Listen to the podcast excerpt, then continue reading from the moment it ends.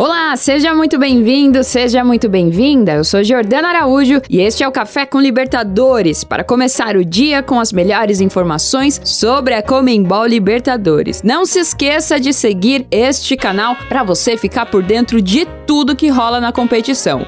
Os jogos de ida terminaram. A semana foi encerrada com os confrontos entre Flamengo e Olímpia e Atlético Nacional e Racing.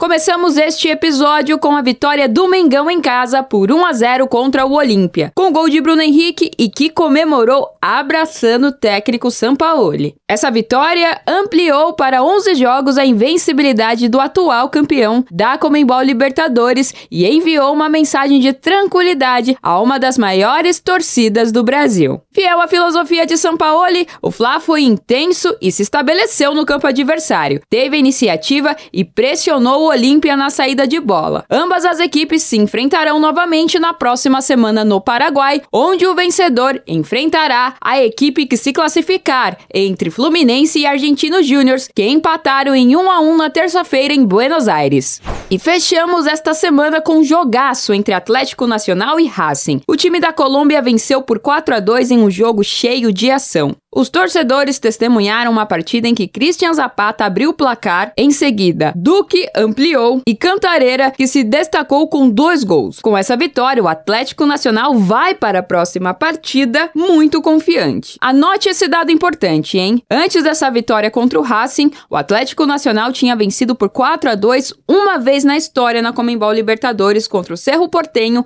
em 1992.